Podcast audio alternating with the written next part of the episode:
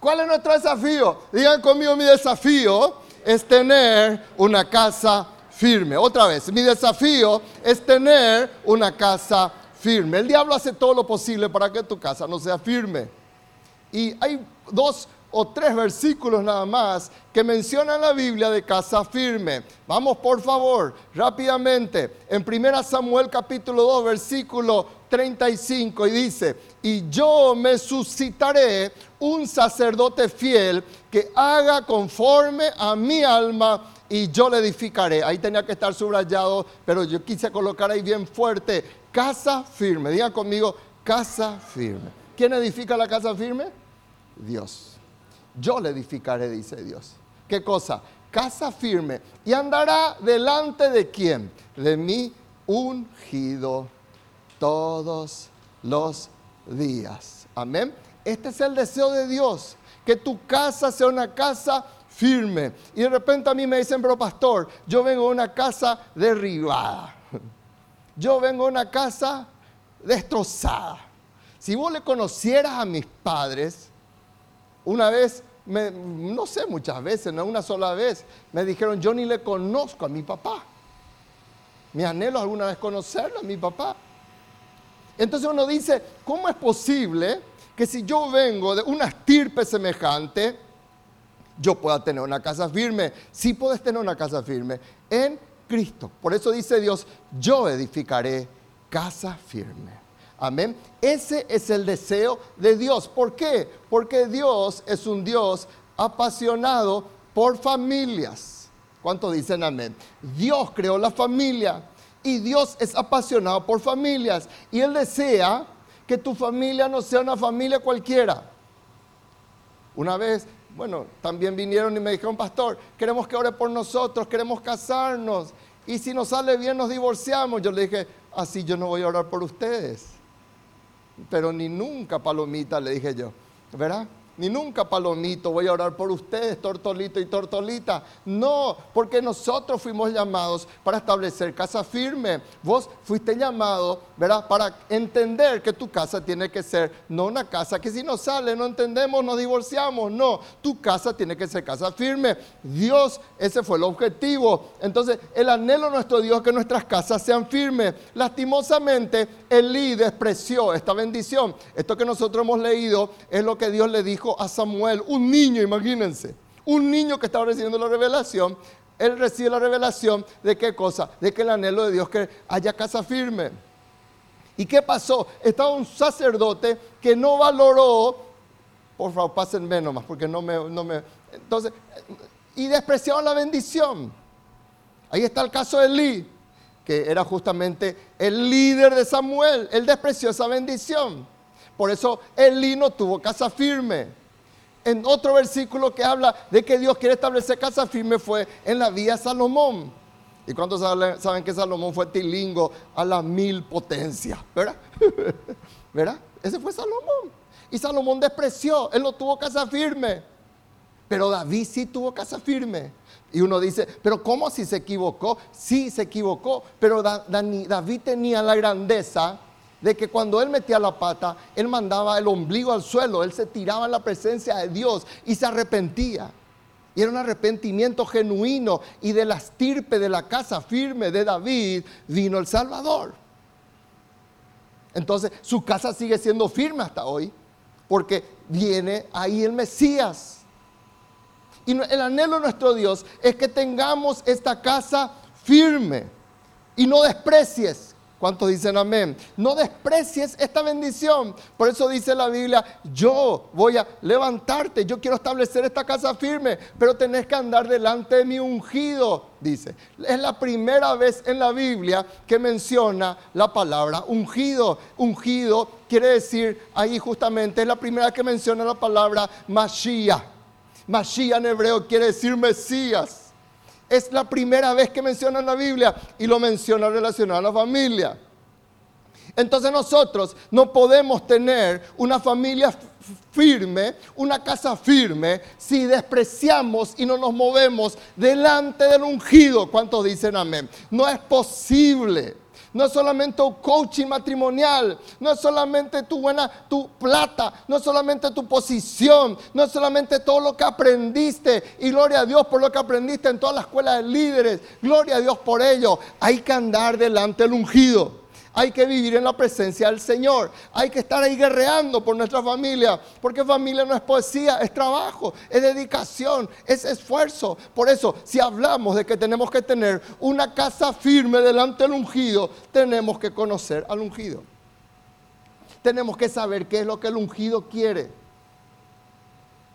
Y a mí me encanta por eso lo que 740 años antes de Cristo, ya el profeta Isaías hablaba del ungido.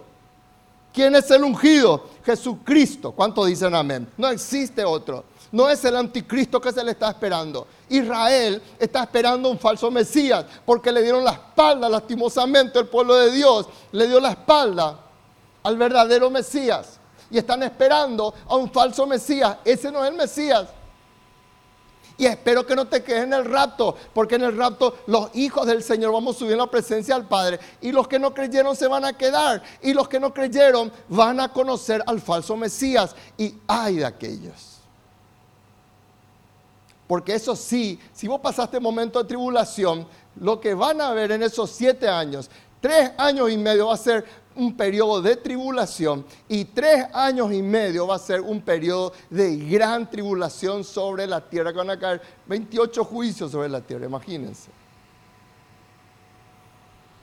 Entonces mejor nomás conocer al verdadero Mesías y tener casas firmes en el nombre de Jesús. ¿Cómo yo tengo una casa firme? ¿Cómo? Mirando en forma práctica. Vamos por favor. Dice en Isaías capítulo 9. Vamos a mirar lo que dice la palabra de Dios. Mas no habrá siempre oscuridad para la que está ahora en angustia, tal como la aflicción que le vino en el tiempo, que livianamente tocaron la primera vez a la tierra de Zabulón y a la tierra de Neftalí, pues al fin llenará de gloria el camino del mar de aquel lado del Jordán en Galilea de los gentiles el pueblo que andaba en tinieblas vio gran luz, los que moraban en tierra de sombra de muerte, luz resplandeció sobre ellos. Multiplicaste la gente y aumentaste la alegría. Se alegrarán delante de ti como se alegran en la ciega, como se gozan cuando reparten despojos. Wow, qué tremendo. Uno dice, pero ¿qué tiene que ver esto con casa firme? Tenemos que conocer para qué vino el Mesías, para qué vino el ungido, para que vos puedas andar delante del ungido. ¿Cómo voy a andar delante o seguirle a alguien que no conozco? Por eso, permítanme en cuatro puntos, voy a hablar un ratito de para qué vino Cristo, para qué el Señor vino.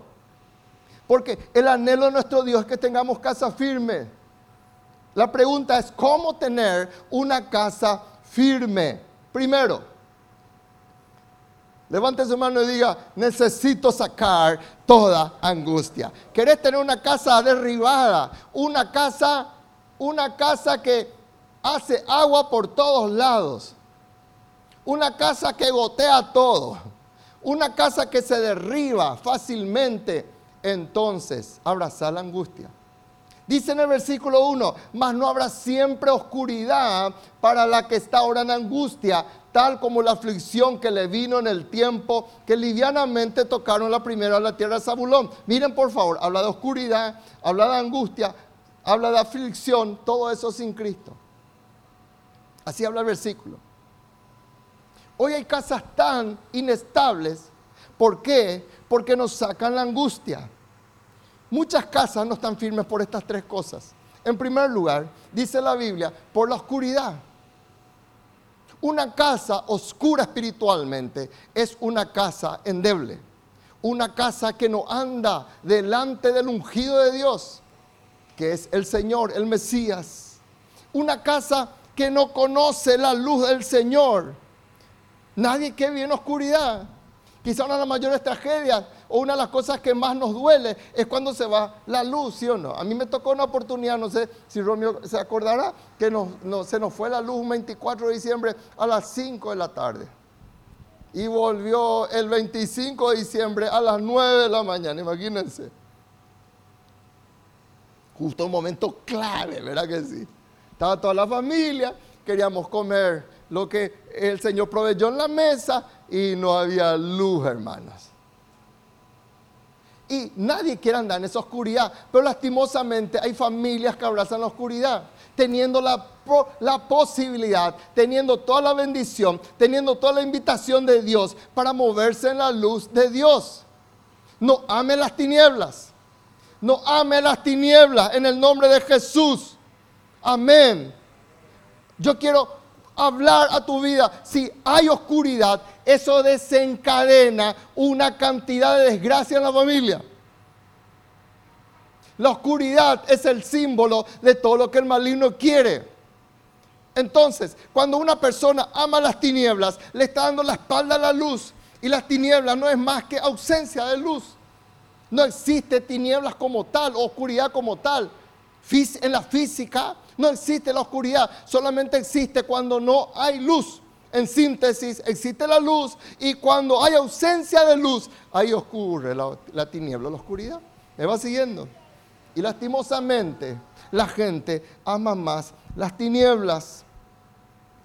Y dice la Biblia en Juan 3:19, miren cómo es. Esta es una condenación, dice. ¿Cuál es la condenación? La condenación no, no, es solamente que te vaya al brujo que te tienen las cartas. La condenación es que vino la luz, vino Jesús a este mundo. Y la gente amó más las tinieblas que la luz. Miren qué trágico, hermanos. Cuando deliberadamente se le dice, aquí está la luz de Dios, aquí están los preceptos de Dios. Y uno le dice, aquí está la lámpara del Señor, que es su palabra. No vivan esa forma. Y la gente ama vivir en esa forma. La gente ama vivir en su pecado. La gente ama vivir lejos de los propósitos de Dios. Y se le habla y se le dice, no vivas así hacer las cosas bien, casate bien, hace bien, pero no vivas en esa forma, en esa tiniebla que a Dios no le agrada. Y la gente dice, no, en tinieblas nomás. Dice. ¿Y sabes qué? Eso es condenación. Se te dice bien, cuidado, ese tipo de música te puede llevar a la perdición. No, a mí me gusta. Y esa es una condenación, porque aman más las tinieblas que la luz. Dice la Biblia, y amaron más las tinieblas que la luz, porque, no, no cambies todavía, porque sus obras eran malas. ¿Por qué aman más las tinieblas? Porque le gusta ser malo, le gusta el pecado. Y encima se enojan con nosotros porque nosotros decimos vivan en esta luz, hagan esto y ahí se enojan, ahí se pichan. ¿Y qué te dicen? ¿Qué se cree para meterse en mi vida? Y bueno, amar las tinieblas, pero no conduzca a otro a las tinieblas. ¿Y por qué la gente ama más las tinieblas? Porque sus obras eran malas. Entonces, vos no podés tener una casa estable con oscuridad. Versículo 2. Dice el pueblo que andaba en tinieblas vio gran luz. ¿Cuántos dicen amén? La luz de Cristo quiere irrumpir. La luz de Cristo no dice, bueno, aquí hay tinieblas, yo no puedo hacer nada, porque la luz es superior a, las tinieblas, donde se prende un una, una cabecita de fósforo ya inunda. Por más que todo el ambiente sea oscuro, esa pequeña luz vence las tinieblas. Y nosotros fuimos llamados para entender el versículo 2. El versículo 2 dice que el pueblo que andaba en tinieblas vio qué cosa. ¿Qué vio? Gran luz. Entonces yo tengo que decir, Señor, yo no quiero seguir viviendo en tinieblas como mis padres, como mis abuelos. Yo quiero, Señor y Padre, vivir en tu luz. Necesito un poquitito de agua. Entonces, voy y yo tenemos que vivir en esa, en esa luz del Señor. En Juan capítulo 8. Mire cómo el Señor Jesús le habló diciendo, yo soy la luz del mundo. Ahí está hablando el Mesías. Ahí está hablando el ungido. Él dice, yo soy la luz del mundo, seguime. Para que ya no andes en tinieblas. ¿Para qué? Para que tengas la luz de la vida, que es lo que Dios quiere darte. Digan conmigo, la luz de la vida. Amén. Entonces vos y yo tomamos esa decisión. Efesios capítulo 5, versículo 6, 8 dice así, porque en otro tiempo, antes éramos tinieblas antes éramos hijos de las tinieblas. Antes éramos eso. Pero ahora que le hemos conocido a Jesucristo, ahora que le hemos recibido a Jesucristo, tiene que haber en nosotros una, una metanoía, tiene que haber una transformación. Y esa transformación es que antes yo estaba como hijo de tiniebla, pero ahora que le tengo a Jesucristo, tengo que andar como hijo de luz e hijo del día. ¿Y qué es lo que hoy está haciendo el mundo? El mundo trata de decirnos, no importa que vos estés acá en las tinieblas, no importa, yo quiero hacer así, todo es amor, amor, amor, amor. Y Dios no me va a condenar porque Él es amor. Negativo, te va a condenar porque Él es justo también. Y vos yo tenemos que decir, Señor, yo no voy a ser más hijo de tiniebla. ¿Cuánto dicen amén? Levanten su mano y digan el nombre de Jesús. Yo voy a ser un hijo de la luz. Amén. Yo quiero proclamar en el nombre de Jesús que la luz de Cristo irrumpe ahí en tu lecho matrimonial, que la luz de Cristo irrumpe en la habitación de tus hijos, que la luz de Cristo irrumpe aún en el depósito de tu casa, que la luz de Cristo irrumpe en la sala. Tu casa será llena de la luz de Cristo en el nombre de Jesús. Digan conmigo, yo soy hijo de luz, yo soy hijo del día, porque amo la luz del Señor. si una persona no ama la luz del Señor, miren cuál es su hijo. Acá seguimos, por favor.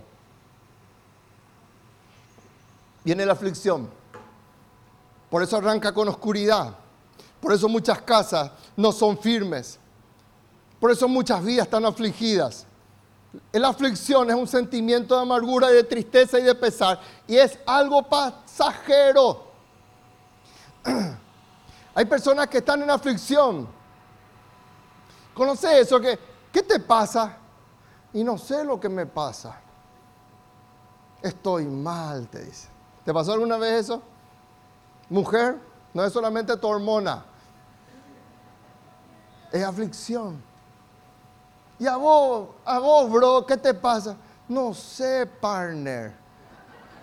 Estoy mal, te dice. Eso es aflicción. Cuando de repente vos ni vos entendés qué es lo que te pasa.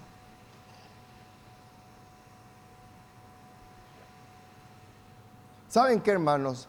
La definición de aflicción es que tiene que ser algo temporal. Yo tengo que despertarme y decir, tengo que salir de esta aflicción. Y lastimosamente muchas casas viven aflicción constante. Vos siempre te vas ahí afligidos todos. Y como dijo el pastor José Satirio, hacen de lo temporal permanente. Y eso es grave. Cuando haces de lo temporal lo permanente. Pero eso viene como cadena de la oscuridad. Porque donde irrumpe la luz de Cristo, yo en un momento puedo estar en aflicción. Pero yo digo, no, esto es un estado, digan conmigo, temporal. Vamos iglesia, digan bien fuerte. ¿Un estado? ¿Es un estado? Allá arriba. ¿Es un estado? Amén. Job 22, 23. Si vos te volvés al omnipotente, al ungido, al Señor, mira lo que dice la Biblia. Vas a ser edificado. ¿Cuánto dicen amén? Dios te va a edificar casa firme, familia firme. Dios te va a edificar emociones firmes. Serás edificado.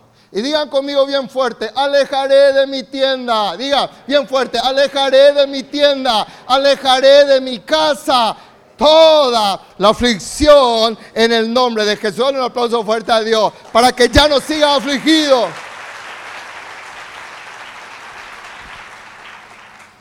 Hay discípulos, hermanos, que los líderes quieren regalarle con moño porque siempre están afligidos.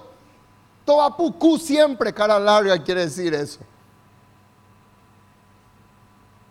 Y tenemos que volver al omnipotente. Ya entró poco me van a traer ya verá. Gracias, gracias. Muy atentos. Si nos volvemos al omnipotente, eso no es con una pastilla, eso no es porque vas a ganar 100 mil dólares. Eso es volviendo al omnipotente. Vas a alejar de tu tienda la aflicción. Amén o no amén. ¿Es Biblia o no es Biblia?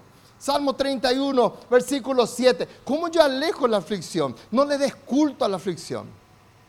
No hagas culto a la aflicción. Hay gente que vive haciéndole culto a la aflicción y vive afligido siempre. Dice la Biblia, yo me gozaré, yo me voy a alegrar en tu misericordia. Entonces cuando yo estoy afligido, ¿cómo yo rompo mi aflicción? ¿Cómo yo rompo esa cara larga? ¿Cómo yo rompo? Porque nadie quiere entrar a una casa en aflicción, hermano.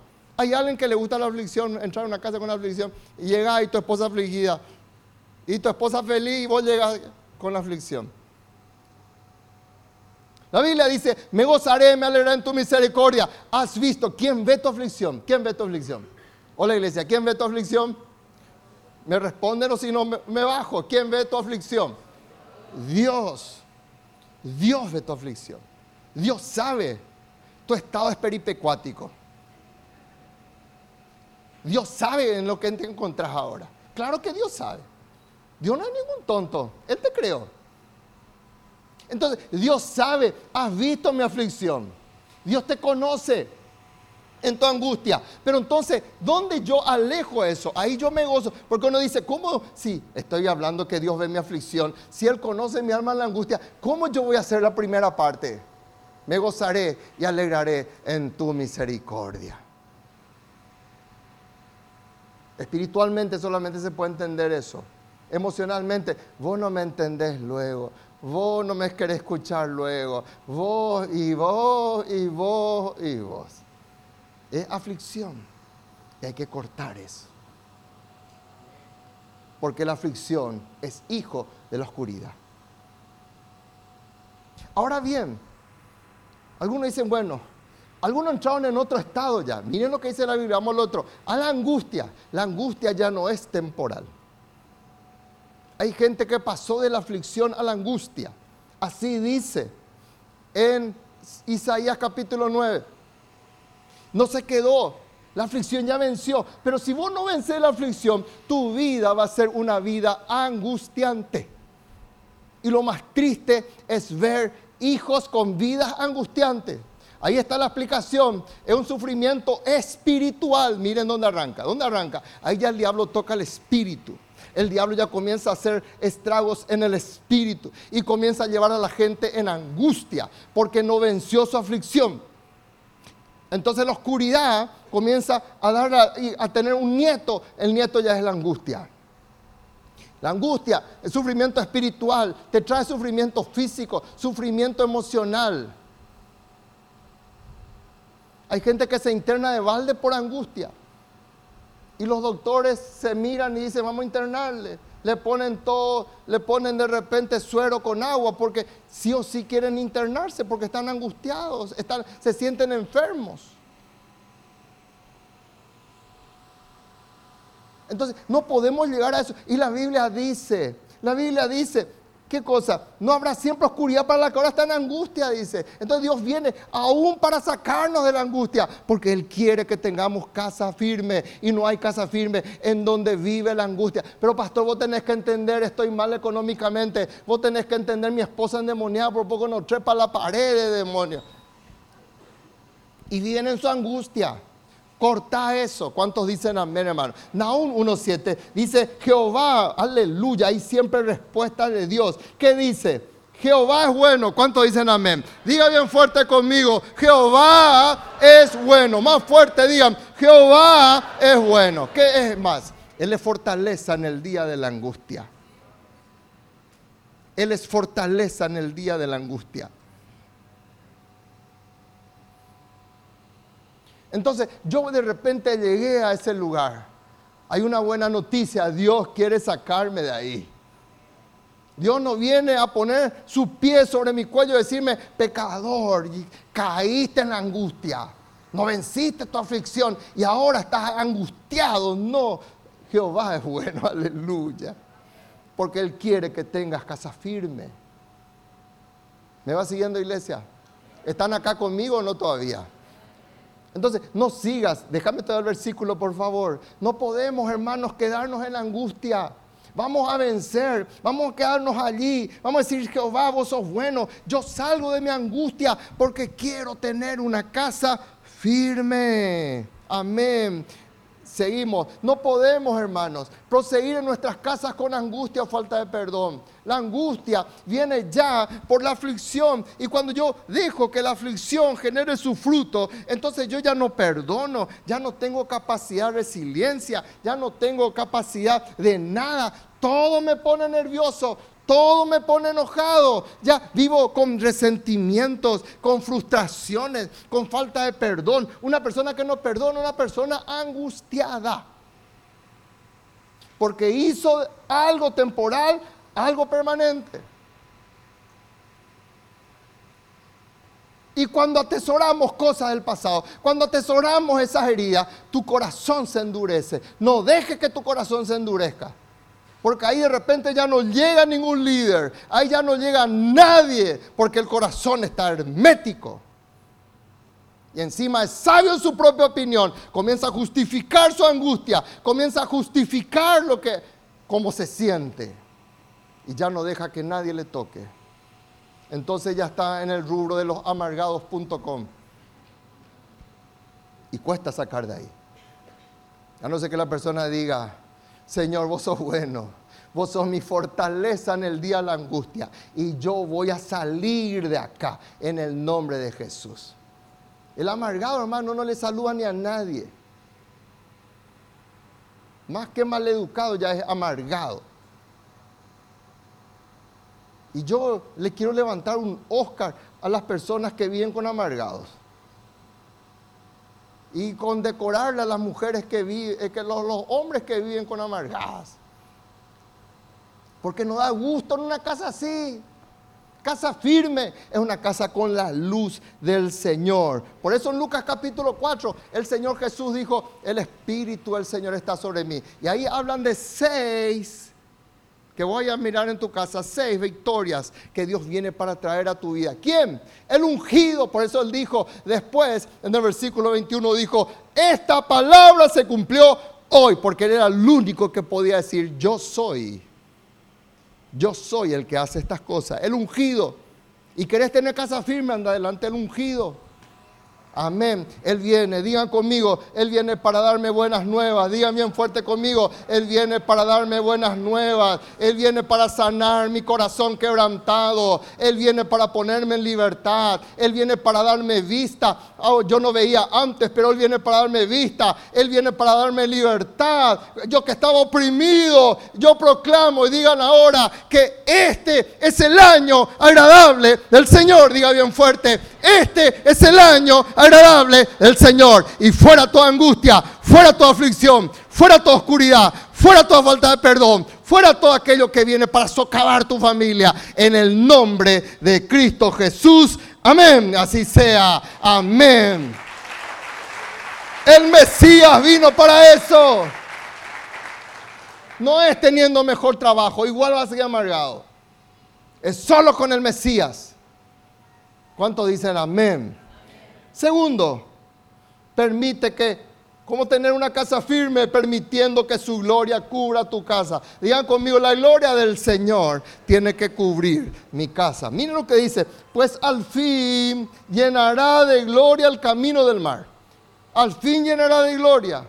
Digan conmigo, al fin se llenará de gloria mi casa. Amén. Ruth siempre me dice, yo cuando entro en casas desordenadas, casas sucias, es porque ahí vive el demonio, me dice ella.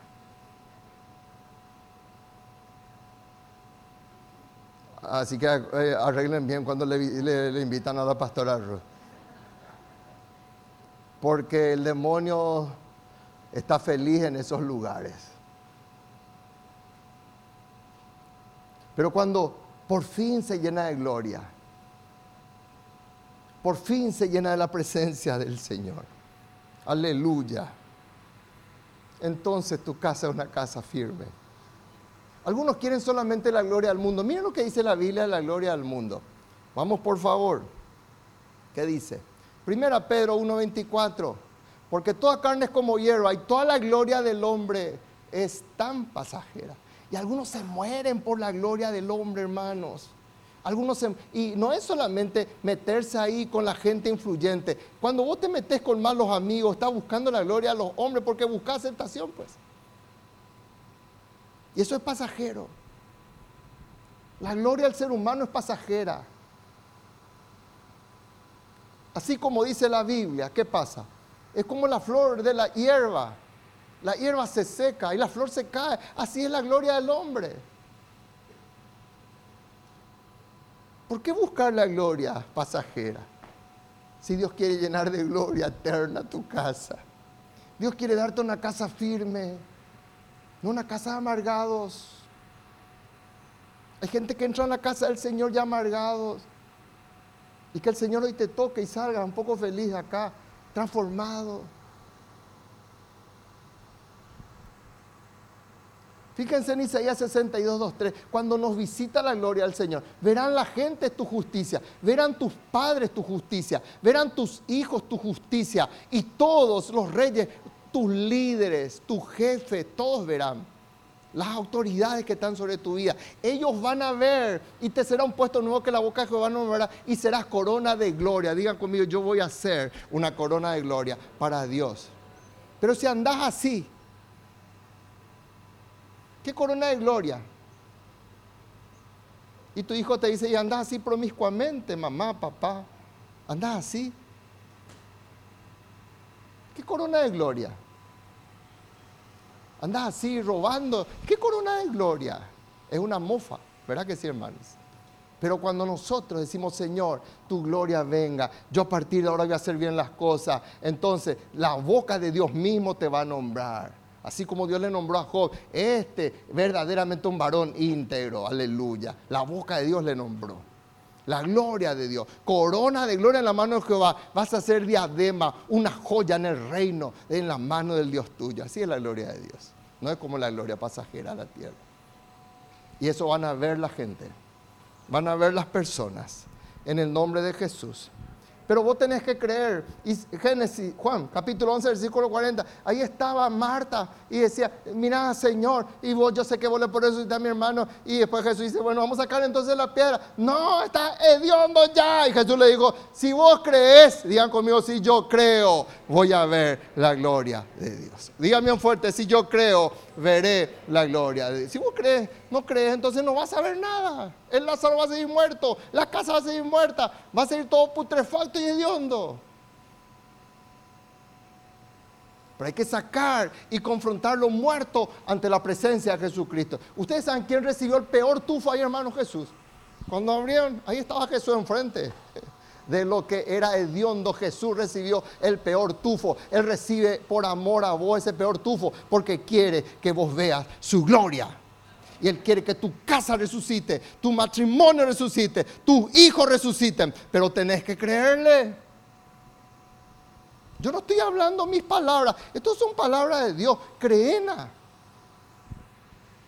Ya le extrañan al pastor Esteban, ¿verdad? Hay que creer.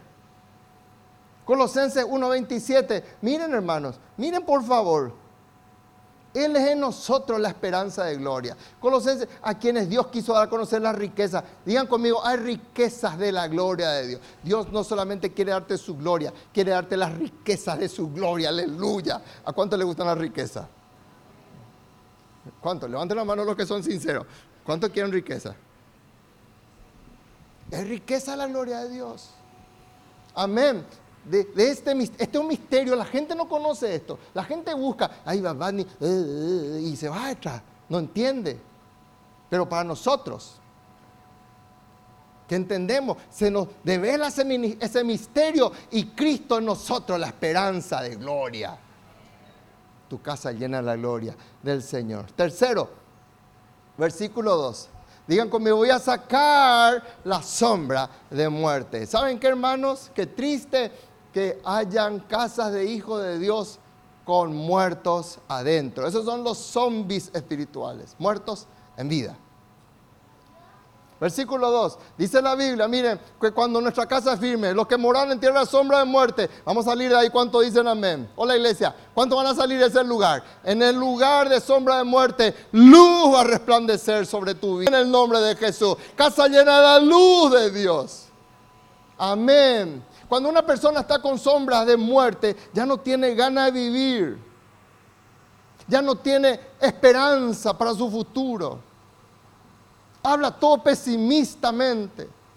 Mi hijo no va a cambiar, yo no me voy a casar, yo no voy a ser feliz, yo no voy a progresar, yo no, y así, y yo, y yo, y yo. Levante su mano y diga, en el nombre de Jesús, vamos iglesia, bien fuerte, en el nombre de Jesús, echo fuera de mi vida toda sombra de muerte, fuera, dale un aplauso fuerte al Señor, que Él es el dador de la vida, luz de Dios, luz de Dios. Y ahí yo digo, hay esperanza para mi porvenir. Mi porvenir no depende de este personaje, de este tipo que está acá, de esta mujer que está acá. No depende de ese patrón. Mi esperanza está en Dios, que hizo los cielos y la tierra.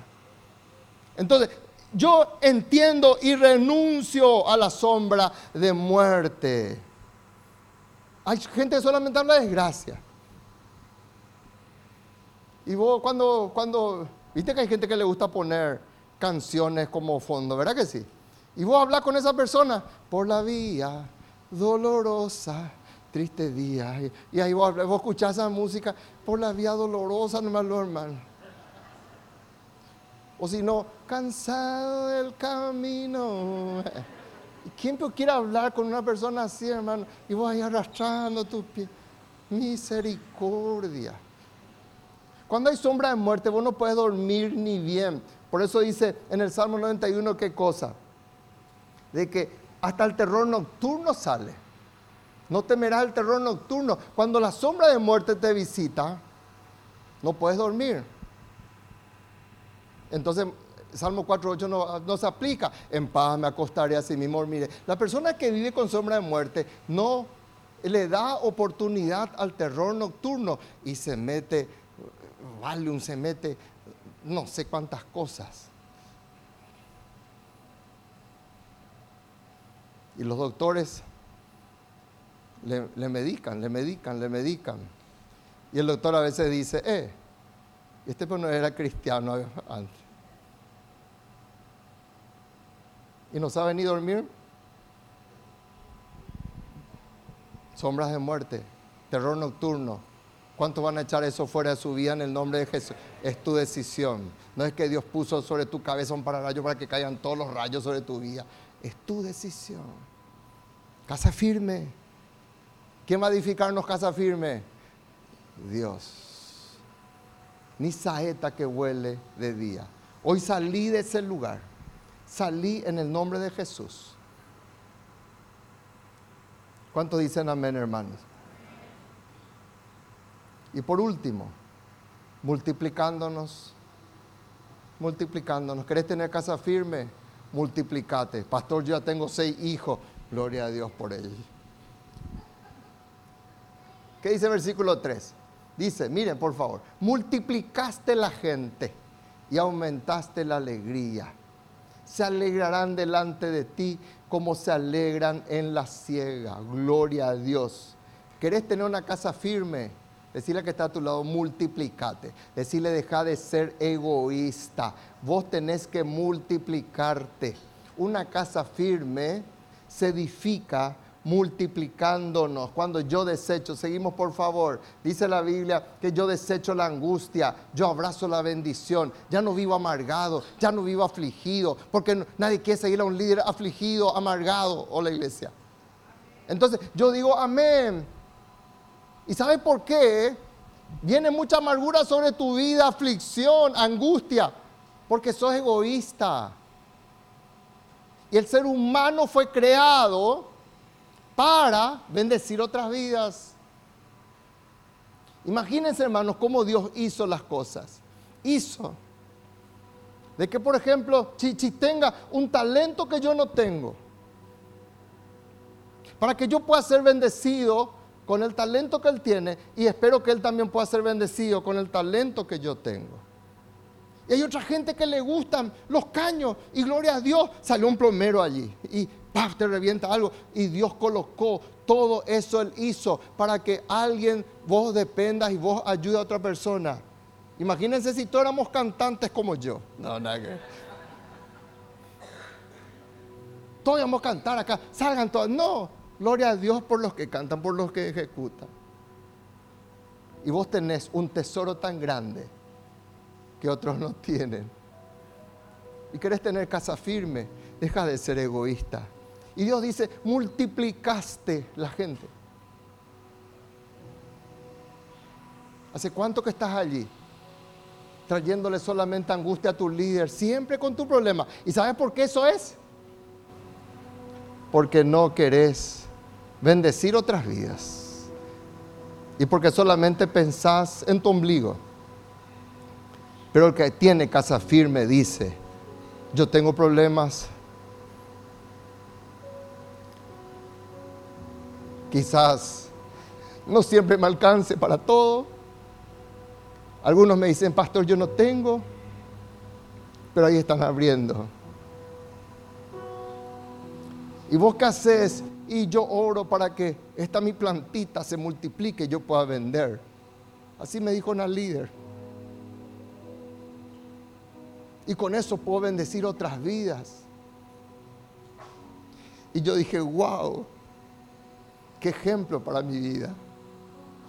Y vos que tenés tantas bendiciones, hay egoísta, pecando, oscuridad. Por eso no puedes abrir una célula, ¿verdad? Mi problema, mi situación. Y no te multiplicas y tu casa no es firme. Porque Dios bendice al que da. Amén. Amén o no amén. Yo quiero proclamar que vas a dejar de ser indiferente. Vas a dejar de ser una persona egoísta.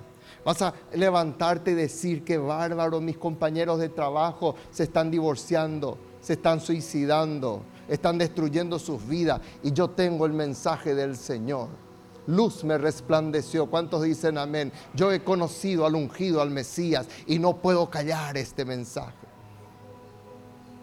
Mateo 28, 19, el Señor Jesús dijo, cumplan la gran comisión, vayan, hagan discípulos, prediquen, bauticen otras personas. Proverbios 11:30, miren lo que dice, el fruto del justo es árbol de vida. Cuando vos estás con esa con ese pensamiento de bendecir otra vida. Eso es como el árbol de vida que vos ves allá en Apocalipsis 22 que leímos hace poco. Y el que gana alma es entendido, es bocho, es sabio. Gana almas, lidera, disipula, ese es sabio. Ese quiere construir casa firme. Por lo otro siempre volátil, siempre pavote.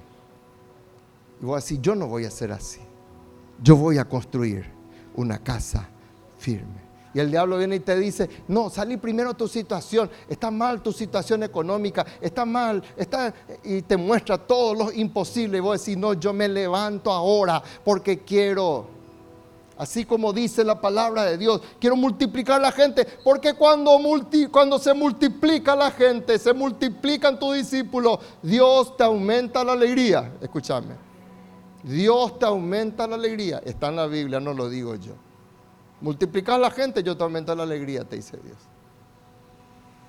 Vos no te multiplicas, el ah, mm, va a estar siempre presente en tu vida.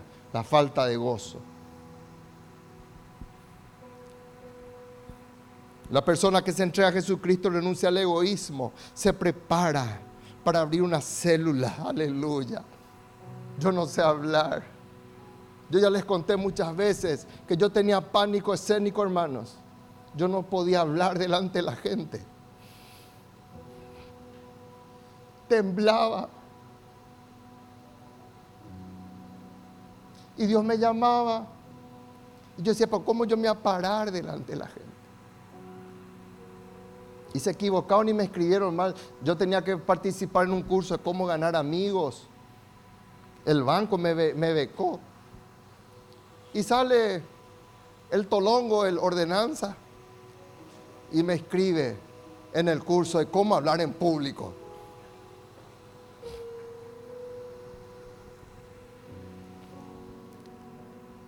¿Y saben qué, hermanos? Yo casi le maté a ese tipo. Y me dice mi jefe, ¿saben qué? ¿Saben qué, Tito? Ya no podemos cambiar.